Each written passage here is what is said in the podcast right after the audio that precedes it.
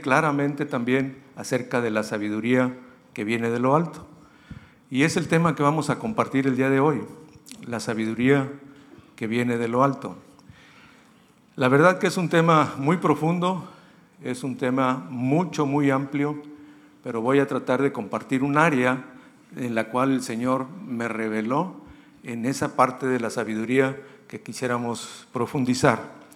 Y voy a iniciar permitiéndome quitar un poquito eso que les mencionaba de contexto, agarrar unos versículos para después regresar al principio. Voy a leer de Santiago del capítulo 3, del verso 13 al 18. Si me acompañan en su Biblia para localizar este pasaje,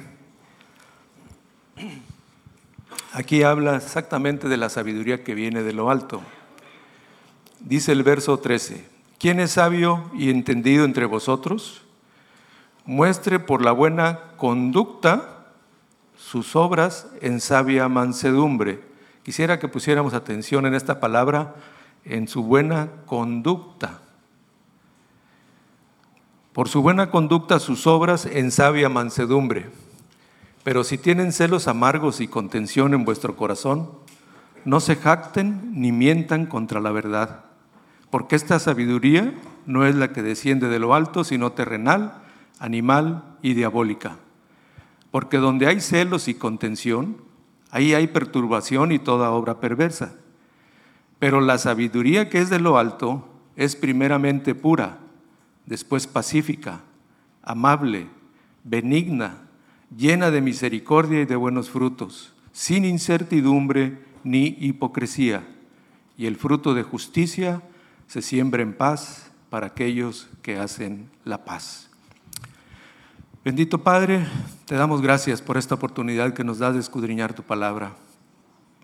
Señor, como has estado hablando a nuestras vidas y a nuestro corazón en estos tiempos, Pedimos para que una revelación poderosa y sobrenatural a través de tu Espíritu, Señor, se haga en la vida de cada uno de nosotros a través de tu palabra. Que cada día podamos tener esa revelación, Señor, en todo momento, en todo tiempo, no solamente en este momento de domingo de venir como grupo, Señor, como congregación, alabar y a bendecirte, sino que en todo momento tu palabra sea recordada por tu Espíritu Santo, se haga vida en cada uno de nosotros y podamos tener esa revelación que tú deseas que tengamos de ti. Danos esa sensibilidad, Señor, en todo nuestro ser, Padre, en espíritu, alma y cuerpo, el cual rendimos a ti en este tiempo, en este momento, Señor, para que tú hables a nuestra vida y poder ser edificados por ti, Señor, y que esa palabra se haga viva en nosotros y la pongamos por obra para glorificar tu nombre. Gracias, Padre, en el nombre de Cristo Jesús. Amén. Pues bueno, eh, la verdad es que, como les decía, el tema de la sabiduría es bastante amplio. Tiene muchas áreas y en particular, personalmente yo tenía un concepto y que creo que puede ser muy común en todos. El hablar de sabiduría o de una persona sabia, pues nos íbamos a, lo intelectual, al conocimiento que nuestra mente tiene, o que tenemos o al conocimiento que desarrollamos al estudiar alguna carrera, una profesión, eh, algún tema en particular o específico. Y cuando lo tenemos bien dominado, eh, muchas veces reconocemos o declaramos que es una persona sabia. Y es parte de, no, no es eh, negarlo, es parte de. Muchas veces también, y, y mucho lo he escuchado entre nosotros, que frecuentemente pedimos que el Señor nos dé sabiduría. Y bueno, qué bueno que están aquí los jóvenes también en este, en este domingo, porque ahorita que hablaban de juventud, que son muy capaces con las herramientas y las, las electrónicas, es muy cierto, pero también necesitan de sabiduría. Y mucho de nosotros, y mucho de lo que he escuchado como padres, es que le pedimos a Dios sabiduría para poder guiar a nuestros hijos. Frecuentemente lo hacemos. Yo creo que no hay martes o jueves de reunión de varones que alguien de los que estemos ahí, parte de la petición o de las peticiones sea, Señor, que nos dé sabiduría para guiar a nuestros hijos en tu palabra, en tu camino, en tu verdad, que te conozcan, Señor, y ese es un anhelo de cada uno de nosotros, independientemente de la edad que estén viviendo nuestros hijos. Claro que en la etapa de la juventud, los que pasamos por esa etapa también nos dimos cuenta cómo éramos y ahora que tenemos hijos en esa etapa, pues también sabemos lo difícil que puede ser criarlos, educarlos y llevarlos en nuestra propia sabiduría para que conozcan al Señor. Es difícil. Pero aquí acabamos de leer muy claramente dos tipos de sabiduría que habla en la palabra, que una es humana, carnal, y fuertemente hasta dice que es animal y diabólica. Y la otra es la sabiduría de lo alto. Y también habla la palabra que les mencionaba, que es acerca, se muestre por la buena conducta sus obras. Y escuchando en alguna predicación, me di cuenta que mucho también de la sabiduría que nosotros podemos transmitir o desarrollar o decir que tenemos o manifestar que tenemos es en nuestra conducta, no solamente en el conocimiento intelectual. Es gran parte de, y ahorita vamos a ver cómo se requiere sabiduría también para todo eso, pero en el que quiero enfocarme es en esta parte de la conducta. Dice, muestre por la buena conducta sus obras. Y todavía le agrega en sabia mansedumbre. Ahorita vamos a desarrollar un poco más este tema, esta parte específica. Quiero eh, ponerles eh, Fabricio, ¿tienes por ahí los eh, significados? Buscando en el diccionario encontré, encontremos dos conceptos de sabiduría.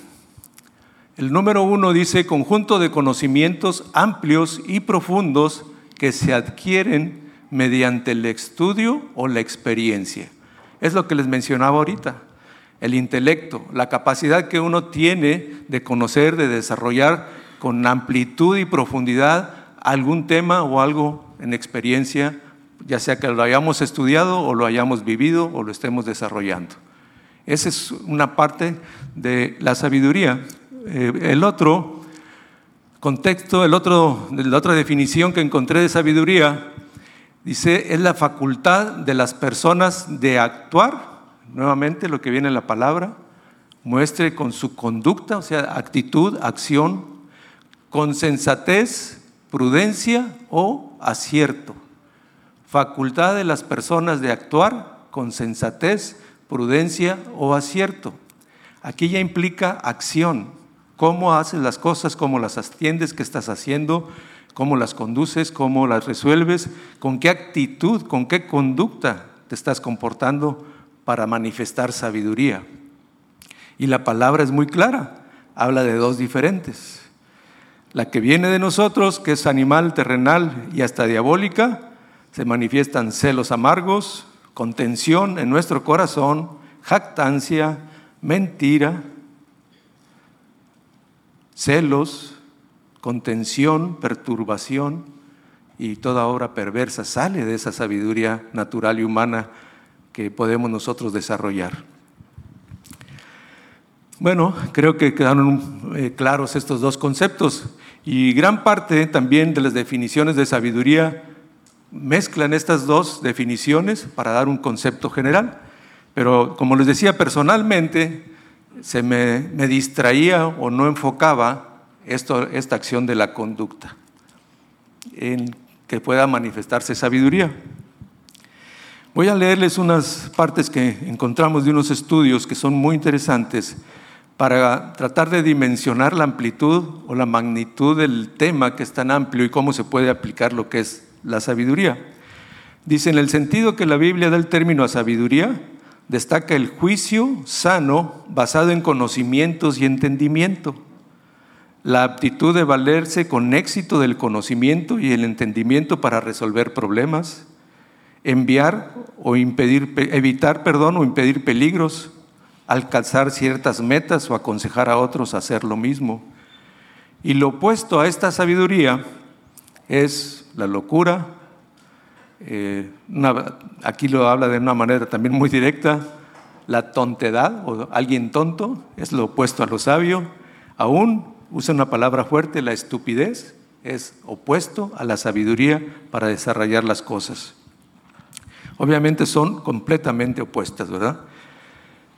Eh, dice, la sabiduría implica amplitud de conocimiento, profundidad de entendimiento, que son los que aportan la sensatez y la claridad y juicio que los caracterizan. El hombre sabio, dice la palabra, atesora conocimiento y así tiene un fondo al que recurrir. Regularmente la persona que no tiene esa disposición de aprender sabiduría es eh, orgullosa, necia, se resiste a, recibir consejo, se resiste a recibir instrucción, eh, se mantiene en sus posturas y en sus actitudes basado en su prudencia, basado creyendo que su sabiduría es aún mayor que de la persona que le pueda estar aconsejando. Y esta misma actitud la tenemos muchas veces delante de Dios. No sé si recuerdan la semana pasada cómo estuvimos viendo pasajes donde muchas veces nosotros le podíamos decir a Dios cómo hacer las cosas y hasta se nos hacía mejor idea. Cómo hacerle, qué hacerle. Eh, así no, Señor, mejor así. Muchas veces hasta aún en contra de Dios ponemos y, tratamos de, establecer nuestro conocimiento, nuestra experiencia, nuestro temperamento, nuestra sabiduría, nuestras actitudes por encima de las que Dios quiere y pide de cada uno de nosotros. Dice el entendimiento, término amplio que con frecuencia abarca el discernimiento, añade fuerza a la sabiduría contribuyendo en gran manera a la discreción y la previsión, cualidades que también son características notables de la sabiduría. La discreción supone prudencia y se puede expresar en forma de cautela, autodominio, moderación o, eh, comedimiento. El hombre discreto edifica su casa sobre la masa rocosa, proveyendo previniendo, perdón, la posibilidad de una tormenta. No sé si recuerdan ese pasaje donde Jesús le dice que el hombre prudente edifica su casa sobre la roca. En ese contexto de prudencia se considera, se considera también sabio. El hombre sabio edifica su casa sobre la roca, pero el necio, el terco, el que no sabe, el que no conoce, el que no quiere escuchar consejo, la edifica sobre la arena. Es un pasaje, una parábola que el Señor nos enseña y nos hace esa diferencia de lo que es la sabiduría que viene de Dios. Y bueno, hablando de lo que era la carta de Santiago, si se fijan, tiene muchas aplicaciones, muy amplitud. Hay la sabiduría divina eh, también, que es la que viene de lo alto. Quiero también que, que quede muy claro. Solamente Dios, nuestro Padre, nuestro Señor Jesús, es el único que tiene su sabiduría plena, completa sobre cualquier cosa. No hay otro sabio, no hay otro Dios que tenga la sabiduría, el poder y el conocimiento de nuestro Señor. Él es el único sabio Dios digno de toda gloria y de toda honra. Nosotros podríamos sentirnos muy sabios, pero si queremos enfrentarnos con la sabiduría de Dios, amados hermanos, estamos como ahora, como dicen los chavos, aprovechando su conocimiento, estamos del nabo, ¿verdad? Como dicen ellos. No podemos, no podemos. ¿Qué tanto podemos tener nosotros conocimiento y sabiduría que nos pudiéramos comparar con Él? Nada, no, ni la mínima parte. Pero sí podemos tener disposición en nuestro corazón para recibir de Él sabiduría para atender lo que estemos buscando que atender y sobre todo cómo conducirnos en la vida. Porque siempre buscamos la sabiduría cuando queremos solucionar algo. Lo leíamos ahorita, que es parte de del conocimiento, de la estrategia, de las formas para solucionar algo. Pero en cuanto a conducta, difícilmente buscamos sabiduría para cómo conducirme y es una parte importante que acabamos de leer que se muestra la sabiduría de lo alto. Bueno, volviendo a lo que es eh, la carta de Santiago, en el capítulo 1, también nos habla de la sabiduría que viene de Dios. Verso 2 dice, hermanos míos, tengan por sumo gozo cuando se encuentren en diversas pruebas, sabiendo que la prueba de vuestra fe produce paciencia, mas tengan la paciencia su obra completa para que sean perfectos y cabales, sin que les falte cosa alguna. Si alguno de vosotros tiene falta de sabiduría, pídale a Dios, el cual da todos abundantemente y sin reproche, y le será dada. Pero pida con fe, no dudando nada, porque el que duda es semejante a la onda del mar, que es arrastrada por el viento y echada de una parte a otra. No piense, pues, quien tal haga, que recibirá cosa alguna del Señor. El hombre de doble ánimo es inconstante en todos sus caminos. El hermano que es humilde, de humilde condición, gloríese en su exaltación, pero el que es rico en su humillación, porque él pasará como la flor de la hierba, porque cuando sale el sol, con calor abrasador, la hierba se seca, su flor se cae y perece su hermosa apariencia. Así también se marchitará el rico en todas sus empresas.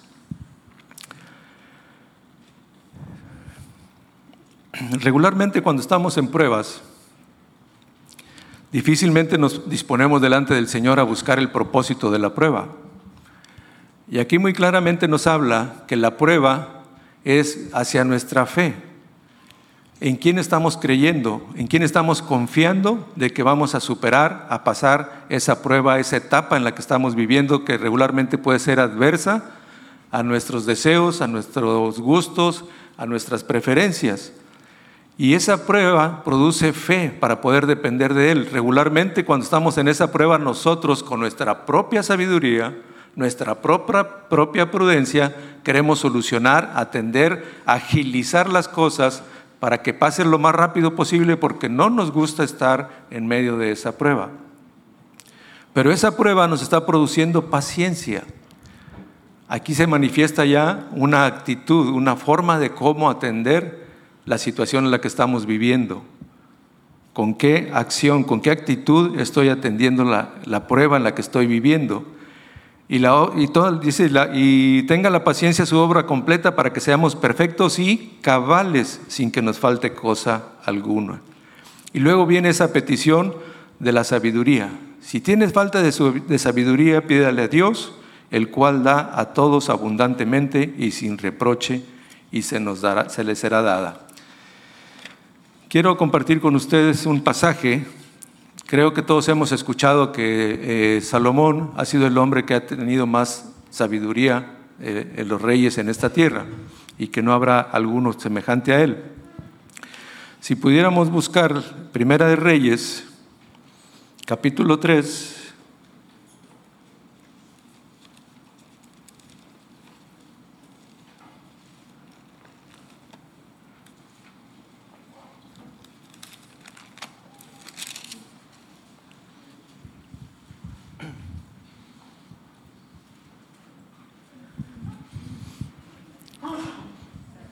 Salud.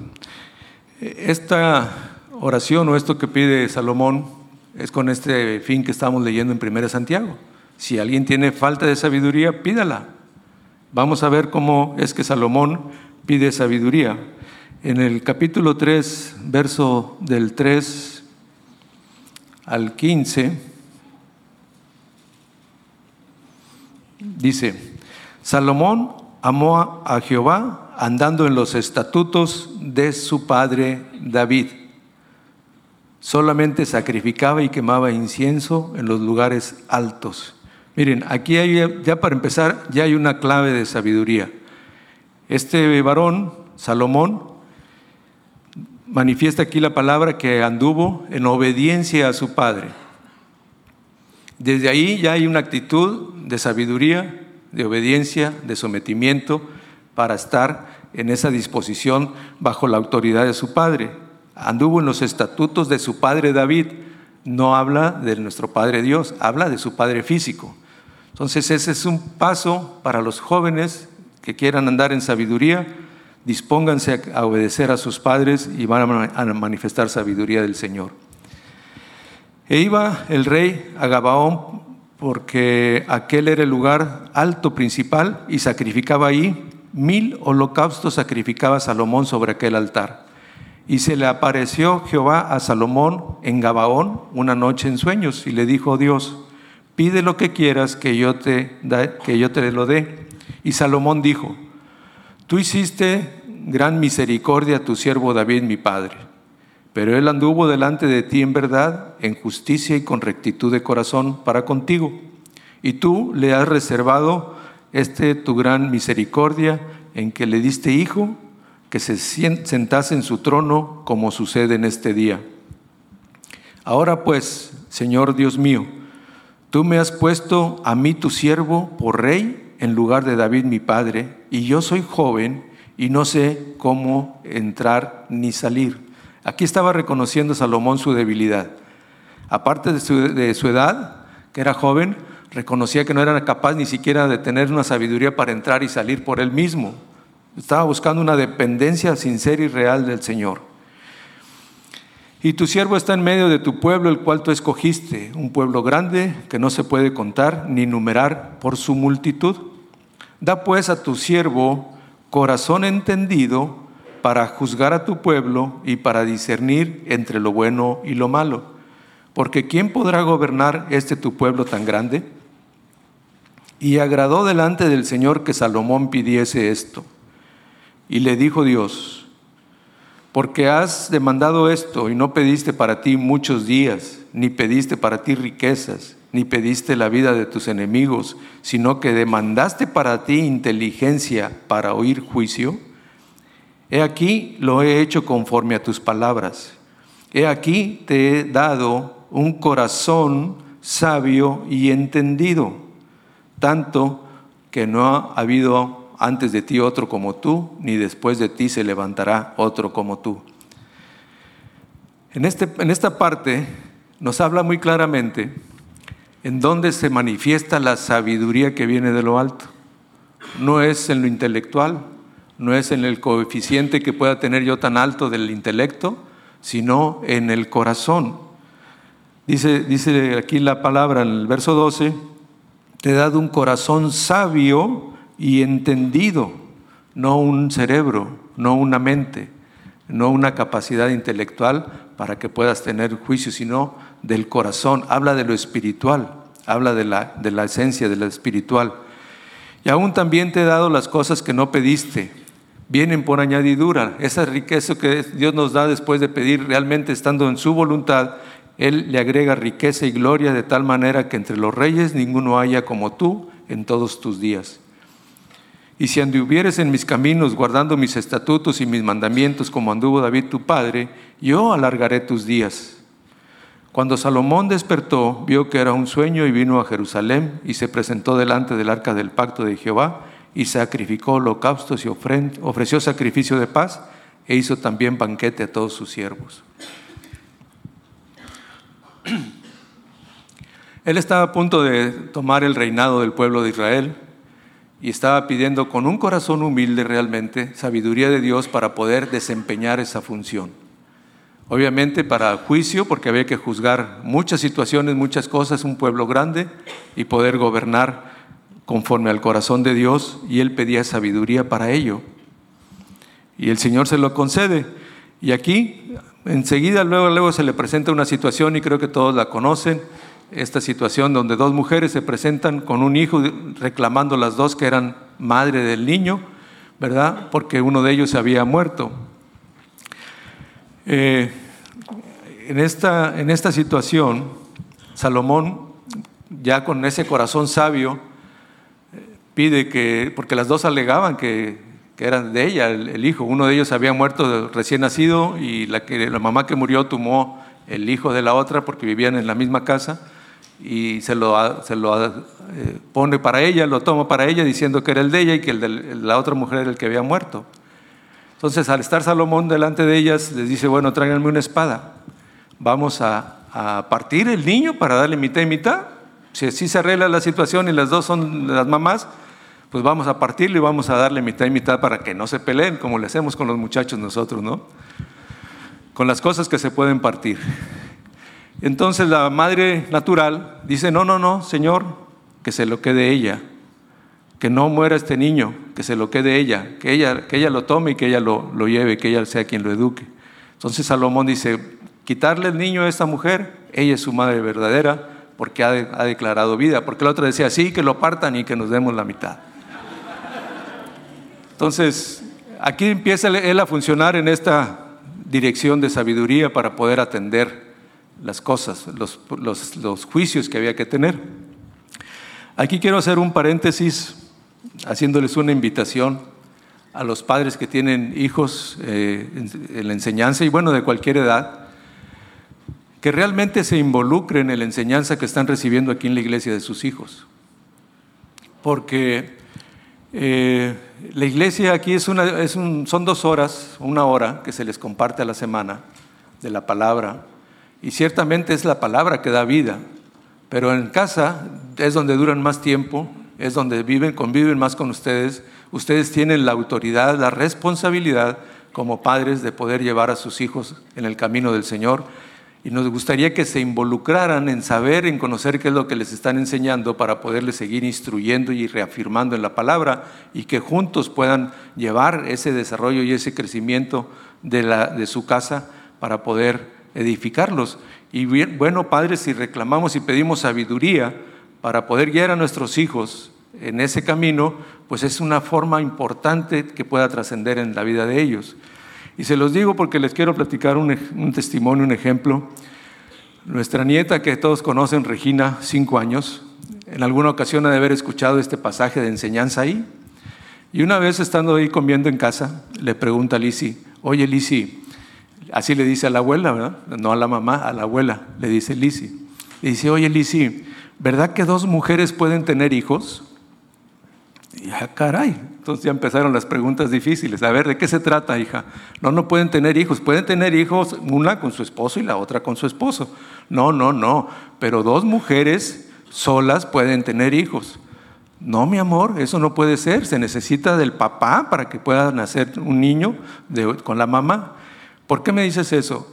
Ah, es que mira, cuando las señoras que vivían con Salomón, dice, las dos vivían solas y no tenían nadie. Oye, es cierto, la palabra dice que no había nadie en su casa, que ellas vivían solas. Pero ella ya tenía ese concepto, ya lo había visto. Pero ella estaba entendiendo que ellas viviendo mujeres solas podían tener hijos, porque lo estaba leyendo ahí. Lo, que, bueno, no leyendo, se lo, se lo explicaron y fue lo que se le quedó. Y lo estaba, lo estaba transmitiendo y ella estaba convencida de que dos mujeres solas se podían casar, inclusive dijo que se puedan casar y tener hijos. Pero si nosotros no estamos conscientes de lo que están viviendo, no sabemos qué están, qué están aprendiendo, qué dudas tienen, no les podemos conducir y guiar en la palabra. A esa temprana edad ya tienen sus inquietudes, ya tienen sus preguntas, ya tienen sus revelaciones y es importante que estemos involucrados con ellos de lo que están recibiendo en la palabra para poder conducirlos en ella. Bien, volviendo a la carta de Santiago,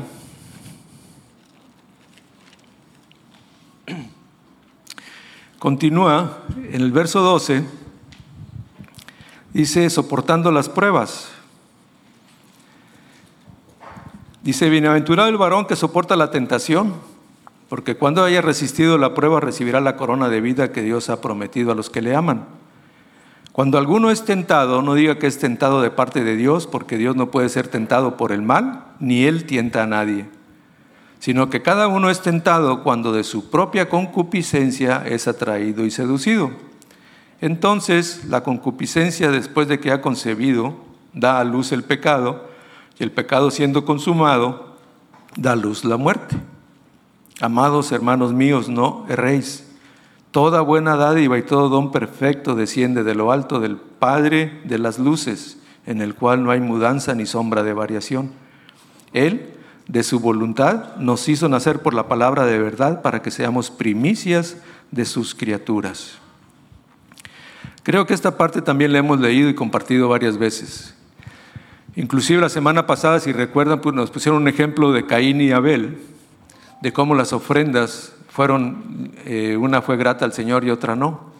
¿Y qué fue lo que pasó con la ofrenda de Caín cuando no, no fue agradable a Dios? ¿Cuál fue su respuesta? ¿Cuál fue su resultado? Pues sabemos que entró en tentación, que empezó a meditar lo que iba a hacer, invitó, a su hermano a salir al campo y ya teniendo eso, eso en su mente y en su corazón, llevó a cabo su plan, que era matar a su hermano por la envidia, por los celos, que él sí había, sido, había recibido la ofrenda del Señor, la ofrenda de él había sido agradable delante de Dios, la de Abel. Entonces, aquí está también ese, eso aterrizado, podríamos decir, cuando las tentaciones nacen de nuestro corazón, de nuestros pensamientos, las amalgamos, las preparamos, las creemos, las llevamos a cabo, llega el pecado y el pecado nos lleva a muerte. En esta ocasión de Caín y Abel ciertamente fue una muerte física, literalmente mató a su hermano. Pero nosotros podemos ir muriendo espiritualmente si seguimos practicando o nos acostumbramos a practicar el pecado. Y no viene de, Dios esas tentaciones, sino de nuestros propios deseos son los que nacen estas tentaciones. Me gustaría que todos lo estemos viendo bajo el contexto de la sabiduría que leímos en Santiago 3. La sabiduría terrenal la sabiduría de lo alto. ¿Cómo es mi conducta? ¿Cómo me estoy comportando para poder eh, comparar todo esto que viene en contexto de lo que estamos hablando. Verso 19. Por esto, mis amados hermanos, todo hombre sea pronto para oír, tardo para hablar, tardo para irarse, porque la ira del hombre no obra la justicia de Dios. Por lo cual, desechando toda inmundicia y abundancia de malicia, reciban con macedumbre la palabra implantada, la cual puede salvar vuestras almas pero ser hacedores de la palabra y no tan solamente oidores, engañándonos a nosotros mismos. Porque si alguno es oidor de la palabra, pero no hacedor de ella, este es semejante al hombre que se considera en un espejo su rostro natural, porque él se considera a sí mismo y se va y luego se olvida cómo era. Mas el que mira atentamente en la perfecta ley, la de la libertad, y persevera en ella, no siendo oidor olvidadizo, sino hacedor de la obra, éste será bienaventurado en lo que hace. Si alguno se cree religioso entre vosotros y no refrena su lengua, sino que engaña su corazón, la religión del tal es vana. La religión pura y sin mácula delante de Dios el Padre es esta, visitar a los huérfanos y a las viudas en sus tribulaciones y guardarse sin mancha del mundo. Esta exhortación es muy clara. Regularmente la mencionamos, regularmente la decimos, pero ¿qué tan frecuentemente la hacemos? Ser hacedores. Bueno, primero nos invita a que nos alejemos de la ira, que seamos tardos para eh, enojarnos, tardos para hablar, ¿verdad? Porque en esa ira no se manifiesta la justicia de Dios, pero que seamos con mansedumbre, recibamos con mansedumbre la palabra implantada y que la pongamos por obra. ¿Qué nos está diciendo? ¿Qué estás aprendiendo día a día, domingo a domingo, eh, cada semana que vas a la iglesia en el hogar? ¿Qué estás aprendiendo de Dios, de su palabra y qué estamos poniendo por obra? Tristemente hemos escuchado muchas veces de personas que aún dentro de su vocabulario expresan, eh, quisiera mencionar dos cosas diferentes, groserías o palabras groseras y maldición. Muchas veces nosotros como mexicanos creemos que la maldición son las groserías, pero no necesitamos decir malas palabras para maldecir. Y nos dice aquí que frenemos nuestra lengua, que controlemos nuestra lengua, porque en tanto hablar, dice otra parte de la palabra, que en tanto hablar se manifiesta más fácilmente el pecado. ¿Cómo atendemos una situación con nuestros hijos? Aquí habla ya de cómo nos estamos comportando si lo estamos eh, atendiendo a nuestros hijos, les ponía yo un ejemplo cuando estábamos estudiando esto en la iglesia en el hogar. Muy comúnmente los chavos nos piden eh, permiso para ir a fiestas, salir a algún lugar con los amigos. Y van con toda la ilusión de que les digamos siempre sí, ¿verdad? Quisieran que todos los permisos que pidieran fueran sí, sí, sí. Pero ¿qué pasa cuando les decimos no? Salen contentos, alabando al Señor, danzando, dando gracias. Claro que no, hay molestia. ¿Por qué? Porque su deseo es ir, estar en ese lugar. Y no sé qué dirán, pero algunos salen murmurando. Algunos a lo mejor sí hablan en voz alta.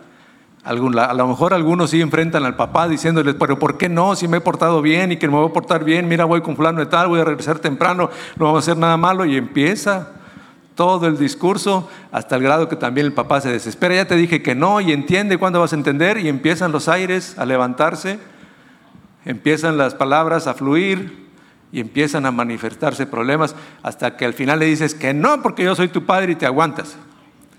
Impones tu autoridad.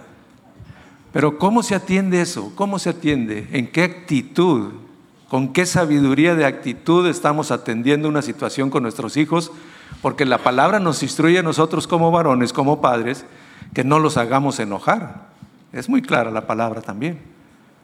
O sea, ¿qué estamos haciendo? Muchas veces que también los hacen enojar y no quiero justificar a los muchachos que tengan esa, esa actitud para enojarse, ¿verdad? Porque también en ellos debe caber la sabiduría que viene de lo alto, es para todos. Nos da la instrucción muy clara de no hacerlos enojar. ¿Cómo estamos desarrollando esa relación con nuestros hijos para enseñarles de la palabra, para instruirles, aún para negarles permisos, aún para poder enseñarles la palabra, cómo lo estamos haciendo, con qué actitud, con qué sabiduría, con qué eh, forma lo estoy haciendo. No, nuevamente, no estoy hablando del conocimiento intelectual, sino de esta parte donde menciona en el verso 13 que por la buena conducta, sus obras, que sean mostradas sus obras en buena conducta, con sabia mansedumbre. O sea, se manifiesta esta sabiduría de Dios cuando atendemos una situación así. Y como esas hay muchas. Cuando no quiere estudiar, cuando reprobó una materia, cuando llegó el reporte, ya nuestro nieto de 10 meses ya nos llegó un reporte del CENDI, ¿cómo creen? Que no se, no se deja cambiar los pañales y que golpea a los niños cada rato y que se está bien inquieto y que no se... O sea, ¿cómo actuamos con nuestros hijos cuando llegan esos reportes? Esas malas conductas que se manifiestan en, su escuela, eh, sus irresponsabilidades. Yo no sé, tantas cosas que hay cotidianas que implican una conducta que debe ser mostrada con sabiduría, en mansedumbre y en humildad. ¿Cómo lo estamos haciendo? Es una instrucción muy clara. Y a nosotros como padres nos está hablando también de que retengamos la palabra y que la pongamos por obra. Miren, si podemos concretar la sabiduría que viene de lo alto en una palabra, podría decirles que es Jesús.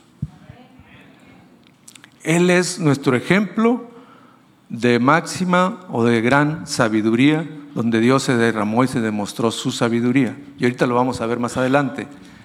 ¿Y por qué les digo esto? Porque en Él tenemos toda la enseñanza de cómo debemos conducirnos. El propósito de los dones que Él ha dejado en la iglesia y en cada uno de nosotros es para que todos llegamos a la estatura de ese varón perfecto, que sigamos creciendo en ese conocimiento y en esa madurez a la estatura del varón perfecto, que es en Cristo Jesús. En Él, ¿verdad? Y con Él.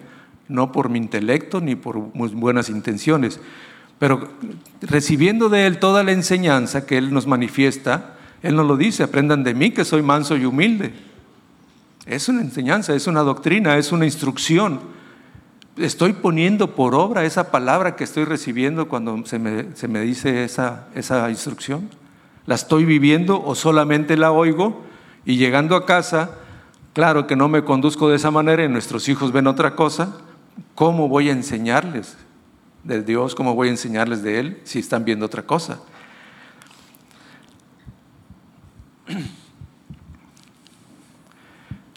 Yo creo que no vamos a acabar de ver toda la carta de Santiago, pero lo principal lo vamos a tomar. Les invito a que la lean con esa visión, con esa disposición para conocer lo que es la sabiduría de nuestro Padre, a qué nos está hablando. En el capítulo 2 habla de la parcialidad y en contexto nos dice que muchas veces en la congregación recibimos a las personas que llegan con buena apariencia, que tienen, muestran algo de riquezas, que traen un buen anillo, una buena ropa, la sentamos delante, ¿verdad? En buenos lugares, y el pobre o menesteroso lo dejamos atrás, o a veces hasta ni lo dejamos entrar.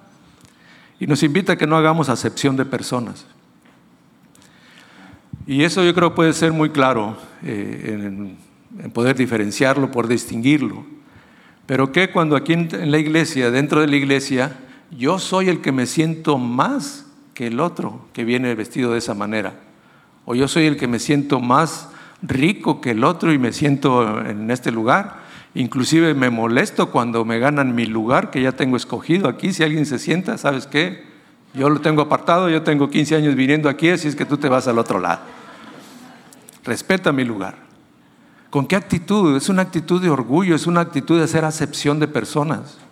No importa si venga mal vestido o bien vestido, pero aún cómo me estoy relacionando yo aquí en la congregación con las personas. Yo estoy haciendo más trabajo que el otro, tú no estás haciendo nada, yo, soy más activo que tú. O sea, empieza una actitud equivocada. Estoy distinguiendo a uno que el otro, o yo sintiéndome más que el otro. Y es parte importante que necesitamos cuidar y tener eh, un corazón tranquilo y en paz delante de nuestro Padre en estas cosas, ¿verdad? Porque no es nada sano. En el verso 14 habla de la fe, que es eh, sin obras es muerta. Y nuevamente nos invita a que, a que, hagamos, que actuemos eh, conociendo la palabra y pongamos por obra la fe que Él ha puesto en cada uno de nosotros que podamos desarrollarla, que podamos manifestarla, porque con esas obras estamos demostrando que tenemos fe y en quién estamos creyendo, en quién estamos confiando. Capítulo 3 habla de la lengua. Ay, ay, ay. Les decía hace rato que muchas veces utilizamos palabras que no son correctas para hablar con nuestros hijos y muchas veces les maldecimos. Y no tiene que ser una palabra grosera, como les decía ahorita. Muchas veces en el enojo, cuando un muchacho reprueba, nos vamos a, maldecirle diciendo que nunca va a aprender, que nunca va a hacer nada en la vida, que nunca va a poder pasar esa materia. Y estás declarando algo que no, que no es correcto. Estás maldiciendo a tu hijo, le estás hablando mal, lo estás haciendo ser algo que no es. Y tal vez no sea esa capacidad que él pueda para esa área en la que estamos batallando, con la que está batallando, pero sí puede tener otras áreas en las que puede desarrollar y necesitamos buscar y poder atenderlo para que pueda desarrollar. Pero también habla de, esas palabras groseras que muchas veces tardamos en quitar de nuestro vocabulario. Tristemente hemos escuchado aún personas que en la congregación pueden utilizar esas palabras como un vocabulario normal Claro, fuera de aquí, ¿verdad? Aquí no se, aquí no se pronuncia.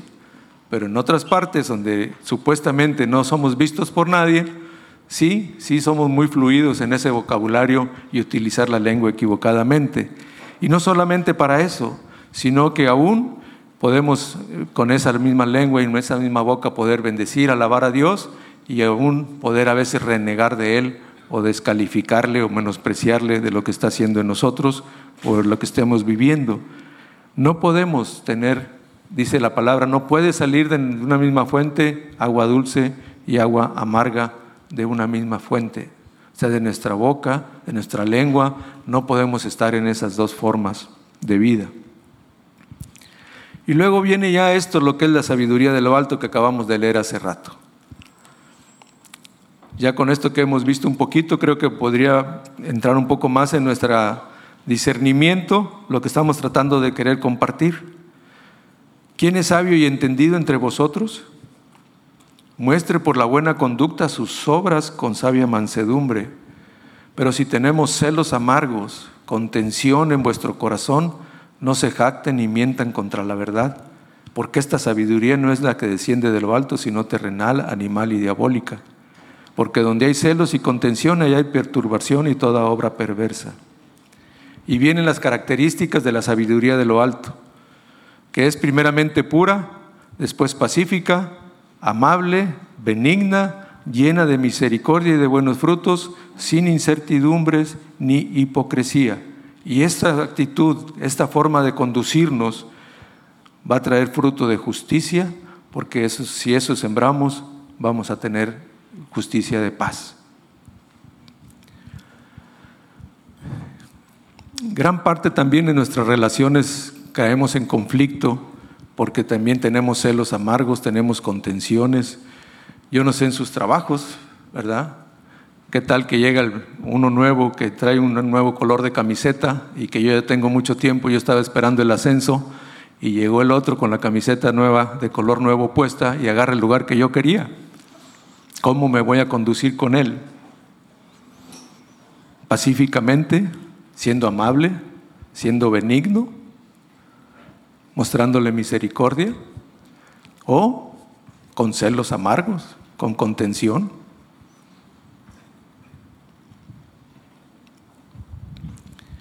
Y así puede ser muchas partes de nuestro trabajo y como les decía ahorita, aún aquí en la congregación. Muchas veces nos relacionamos en esa manera. O ponen a alguien en algún lugar que yo quería, o agarra un ministerio que yo quería y el otro lo ocupó y empiezan las palabras, las contiendas, los celos. Más adelante habla también del juicio hacia el hermano, en el verso 11 del capítulo 4. No murmuren de los unos de los otros. El que murmura del hermano y juzga a su hermano, murmura de la ley y juzga la ley. Pero si tú juzgas a la ley, no eres hacedor de la ley, sino juez. Uno solo es el dador de la ley, el que puede salvar y perder. Pero tú, ¿quién eres para que juzgues a otros? Esto cabe en esto que, les mencionaba ahorita de cómo nos, relacionamos como hermanos en la congregación.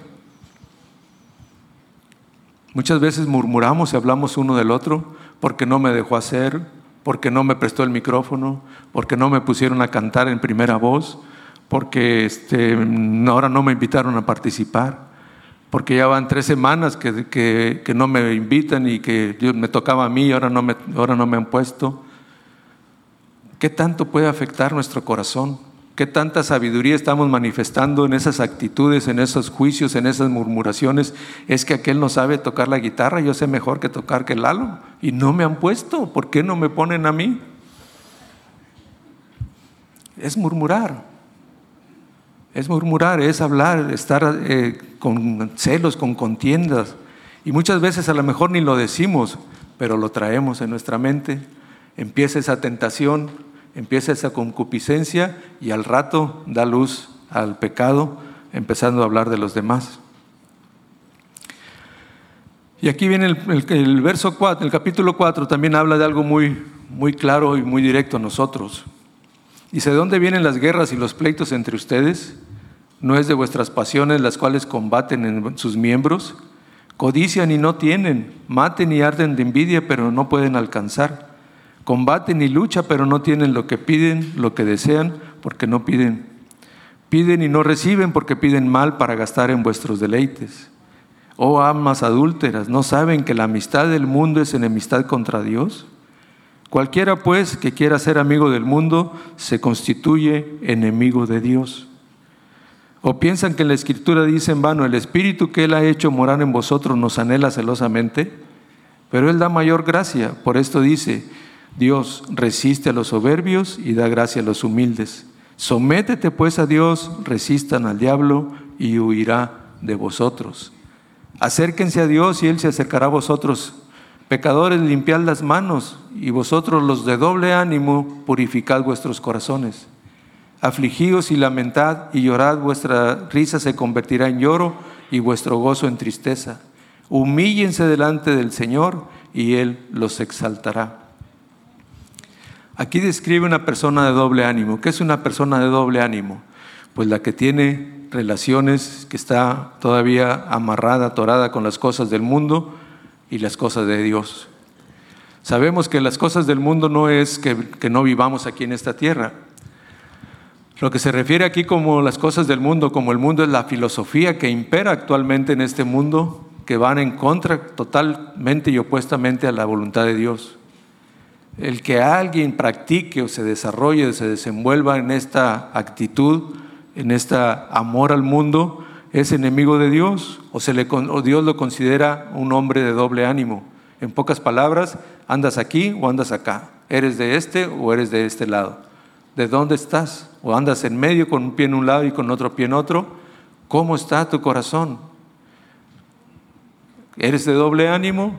Dios nos está reclamando y nos está pidiendo que no hagamos eso, porque Él dice que resistamos eso, que nos sometamos a Él y que eh, la tentación va a huir de nosotros cuando caigamos con esta actitud y esto nos dispongamos de nuestro corazón. Luego habla de los ricos opresores. Ahorita también en el primer capítulo hablaba en ese sentido de los ricos. Hemos hablado muchas veces que Dios no está enojado que tengamos riquezas. Dios no está en contra que tengamos riquezas. Dios está en contra que nuestro corazón ame a las riquezas. Si ese es, nuestro, nuestro sentir, esa es nuestra actitud, ese es nuestro corazón, Dios nos va a quitar eso. Dios nos va a quitar y dice que aún esas riquezas van a ser tiradas, van a ser abandonadas, van a ser destruidas y que todo eso va a pasar. Y ciertamente todos sabemos que el día que, que morimos no nos llevamos ninguna de las riquezas que podamos generar. Nos invita a que no pongamos nuestros ojos y nuestra confianza en, e, eso. Inclusive nos dice que tanta es nuestra jactancia que pensamos el día de mañana voy a hacer esto, voy a traficar, voy a ir a vender, voy a hacer, voy a ganar, voy a tener para esto y para el otro y para el otro y empezamos a, a visualizar nuestro futuro de acción y de actividad y no digo que esté malo planear, hay que tener un orden, pero ¿cómo está mi corazón? voy a hacer todo eso. Habla aquí de que planeaban ir un año a otra ciudad a negociar, a ganar, a tener riquezas, a vender, para poder tener ese dinero, esas riquezas. Y nos invita a que nos diga, bueno, ¿esa es la voluntad de Dios? ¿Eso es lo que Dios quiere? ¿Con qué eh, actitud estoy haciendo y programando mi trabajo para estar en comunión con Dios y haciendo su voluntad? Eh, Hablar de la sabiduría, como les decía ahorita, es muy amplio. Eh, si nos fijamos en el libro de Proverbios, eh, habla mucho de la sabiduría. Mucho, de hecho, todos los proverbios están con ese, hechos con ese propósito. Quiero leerles un poquito lo que es el Proverbios 1. Y los escribió Salomón con esa sabiduría que pidió y que Dios le dio para perdón, para gobernar su pueblo. Y dice que los proverbios de Salomón, hijo de David, rey de Israel, dice, para entender sabiduría y doctrina para alcanzar o conocer razones prudentes.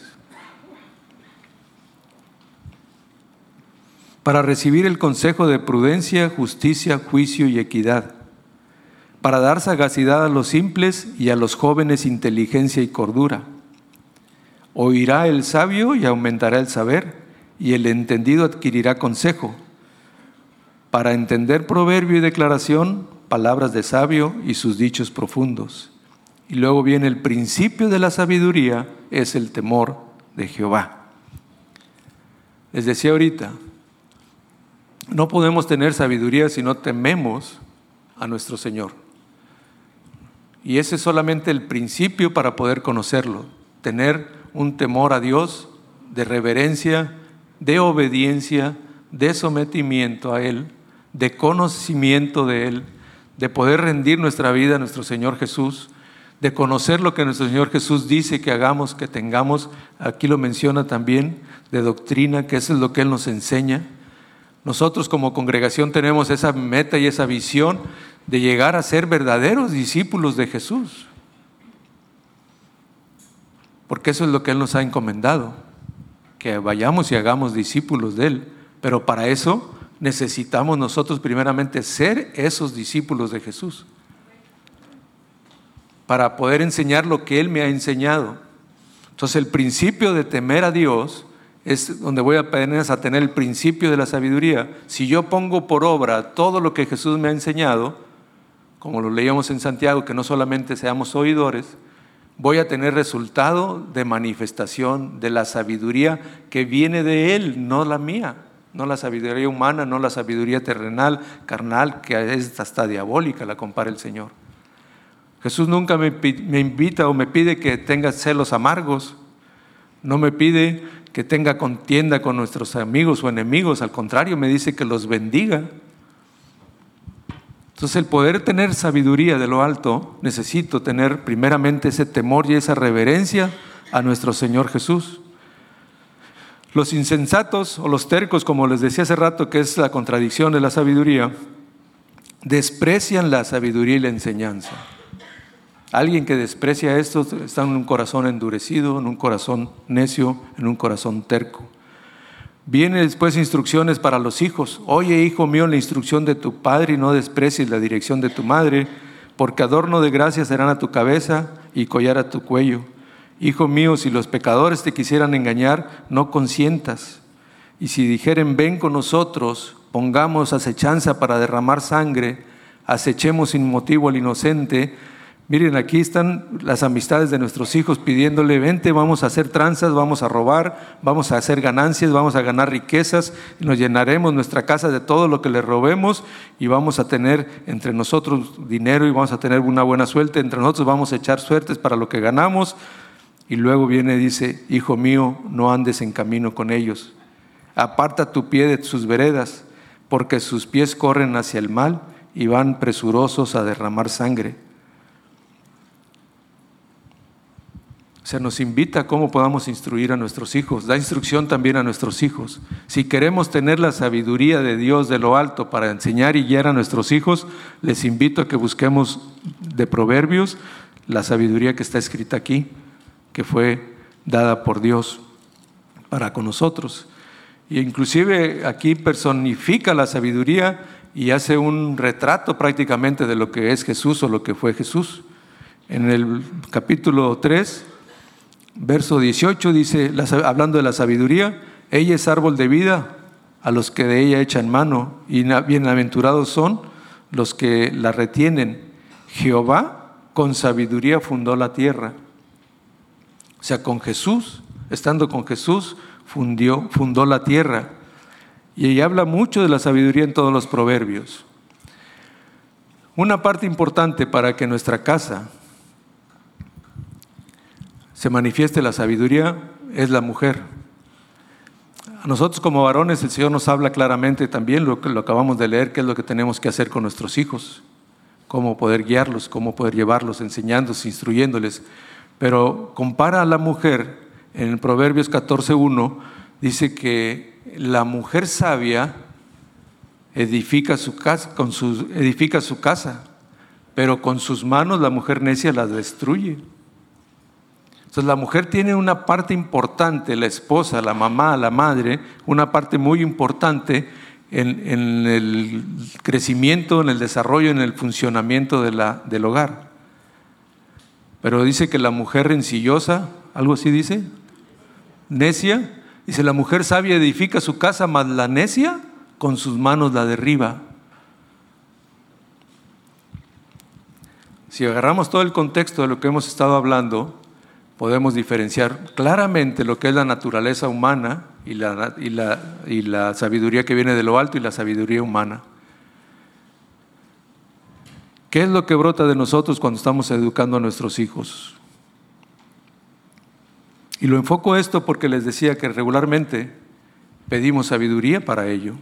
Podemos pedir sabiduría para cómo llevar el negocio, cómo eh, desarrollarme en el trabajo, cómo poder, si tengo a cargo empleados, cómo poder eh, hacer para que puedan desarrollar el trabajo. O hay muchas formas. En todas las áreas de nuestra vida necesitamos sabiduría, pero específicamente en nuestros hogares es parte importante que tengamos esta manifestación y este apoyo completamente también de nuestra esposa. En el capítulo 31, Proverbios 31, en la parte finales también por ahí habla que la mujer sabia de su boca salen buenas palabras. Donde describe la, la, mujer virtuosa, también habla de la sabiduría de, de Dios a través de ella. Entonces es importante que podamos tener claro la sabiduría terrenal, la sabiduría humana, la sabiduría que viene de nosotros y la sabiduría de Dios. En la primera carta de los Corintios, ya para terminar,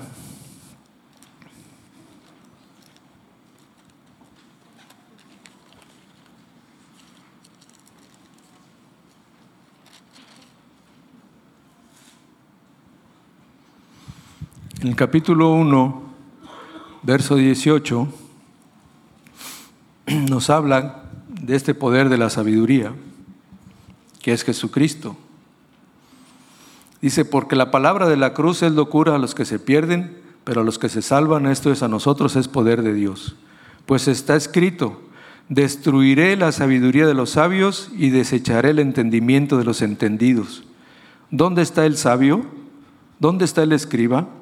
¿Dónde está el disipador de este siglo? ¿No ha enloquecido Dios la sabiduría del mundo? Pues ya que en la sabiduría de Dios el mundo no conoció a Dios mediante la sabiduría, agradó a Dios salvar a los creyentes por la locura de la predicación.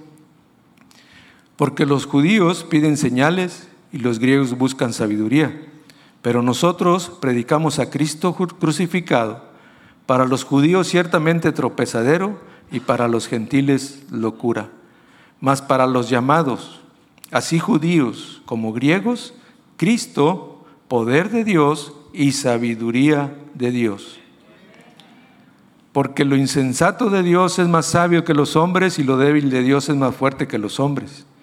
Pues mirad, hermanos, vuestra vocación, que no sois muchos sabios según la carne, ni muchos poderosos, ni muchos nobles, sino que lo necio del mundo escogió Dios para avergonzar a los sabios. Lo débil del mundo escogió Dios para avergonzar a los fuertes y lo vil del mundo y lo menospreciado escogió Dios y lo que no es para deshacer lo que es, a fin de que nadie se jacte en su propia prudencia o en su prudencia. Mas por él están vosotros en Cristo Jesús, el cual nos ha sido hecho por Dios sabiduría, justificación, santificación y redención, para que como está escrito, el que se gloriese, gloríe, gloríese en el Señor. Cristo es nuestra sabiduría. Él fue hecho sabiduría para nosotros. Si queremos sabiduría, necesitamos pedir al Señor sabiduría con fe, creyendo que la vamos a obtener, creyendo que Él nos la va a dar y creyendo que Jesús se va a manifestar en nosotros. En Efesios capítulo 1,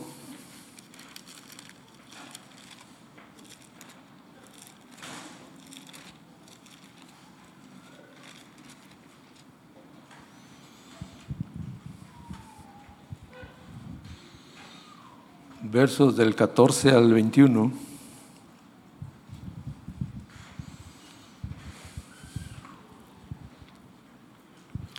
Quiero cerrar con esta oración.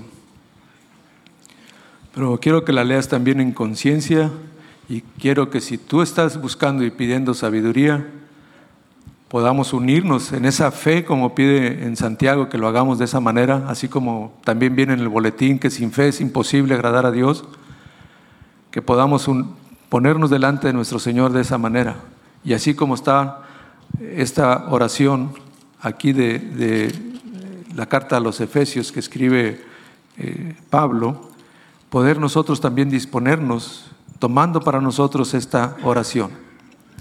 Dice, por esta causa doblo mis rodillas ante el Padre de nuestro Señor Jesucristo, de quien toma nombre toda familia en los cielos y en la tierra, para que os dé, conforme a las riquezas de su gloria, el ser fortalecidos con poder en el hombre interior por su Espíritu, para que habite Cristo por la fe en vuestros corazones a fin de que arraigados y cimentados en el amor, sean plenamente capaces de comprender con todos los santos cuál es la anchura, la longitud y la profundidad y la altura, y de conocer el amor de Cristo que excede a todo conocimiento, para que sean llenos de la plenitud de Dios y aquel que es poderoso para hacer todas las cosas mucho más abundantemente de lo que pedimos o entendemos, según el poder que actúe en nosotros, a Él sea la gloria en Cristo por todas las edades, por los siglos de los siglos.